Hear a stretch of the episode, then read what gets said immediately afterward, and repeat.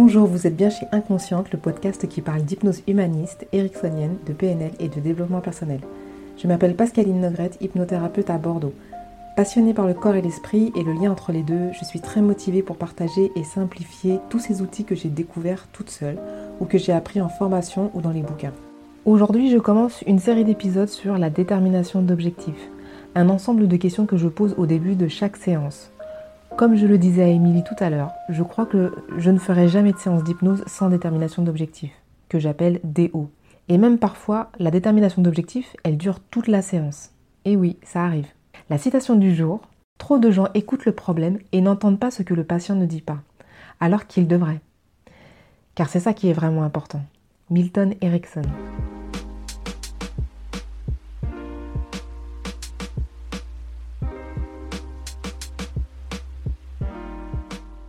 Alors, d'où vient cette déo Des travaux de Robert Diltz. Vous le retrouverez dans son très bon livre Croyance et santé. Cette déo est enseignée dans l'institut dans lequel j'ai été formée. Malgré le scepticisme de certains professionnels, je la trouve moi personnellement incontournable. Vous pourrez, si vous le souhaitez, réaliser vous-même cet ensemble de questions. Certains disent que cette partie représente 95% d'une séance d'hypnose ou de coaching. Alors la déo, elle sert à quoi? Elle sert à se donner un objectif précis, à évaluer ses forces et ses faiblesses. Je pense que l'idée globale, c'est de donner une nouvelle direction à l'inconscient afin qu'il sache ce que vous voulez vraiment. Dans le cas contraire, il ne changera rien du tout car il adore la routine et il n'agit que sur commande. Ensuite, la déo nous permet de savoir où agir et surtout comment.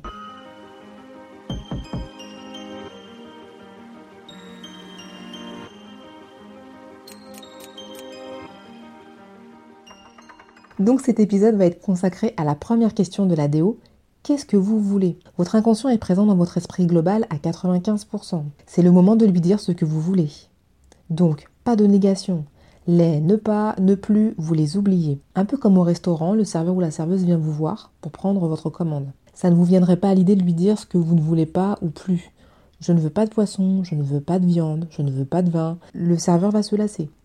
Dites plutôt je veux le plat du jour, je veux un plat de viande, je veux une entrée copieuse, je veux un plat végétarien. Même le verbe vouloir me dérange un peu. Ce n'est pas parce que vous exprimez un vœu que vous allez l'obtenir. Vous risquez de déclencher plus de je veux, c'est-à-dire de la motivation.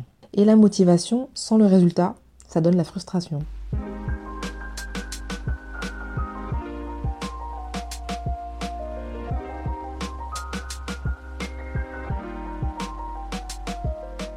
Cet objectif, on l'exprime au présent, comme si c'était déjà arrivé, un peu comme en visualisation. On trompe l'inconscient en lui montrant une pensée comme si vous y étiez déjà, puisqu'il ne fait pas la différence entre la réalité et l'imaginaire. Donc au présent, ça nous donne objectif que mes cheveux repoussent, perdre du poids, être sereine avec ma belle-mère. Ensuite, soyez précis, c'est un peu comme la lettre au Père Noël. Les enfants ne baissent pas leurs exigences quand il s'agit de leurs rêves. Donc soyez précis sur le temps et l'espace. Un peu comme pour parer au oui mais de l'inconscient. Les oui mais que j'entends souvent en séance, c'est des oui mais euh, j'y arriverai jamais. Oui mais euh, c'est trop gros comme objectif. Oui mais j'en demande trop. Oui mais je j'ai jamais pu le faire. En reprenant les objectifs précédents, si vous êtes précis, ça devient mes cheveux repoussent de 3 cm en un mois. Je perds 10 kg en deux mois sans effort. Je suis sereine avec ma belle-mère quand je vais la voir le dimanche.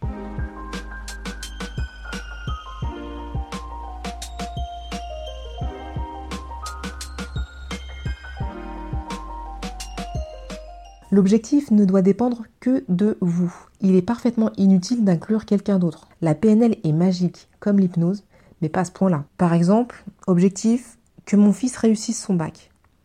Ça ne dépend que de lui.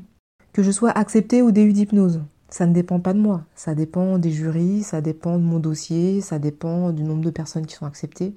Que je sois major de promo. Ça dépend des autres et du travail qu'ils ont fourni.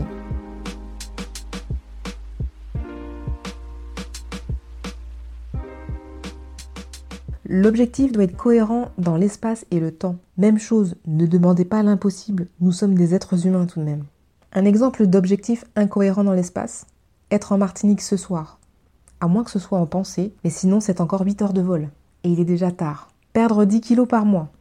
C'est possible aussi, mais c'est dangereux. Soyez doux avec vous-même et avec votre corps, il vous le rendra bien. Les incohérences dans le temps Avoir un enfant en 2020 quand on n'est pas enceinte en mois de juillet Au mieux, on se programme une naissance très précoce. Apprendre le kung fu en une journée, comme dans Matrix. Et encore dans Matrix, c'est en deux secondes. Au mieux, on a appris à tomber ou à recevoir des coups.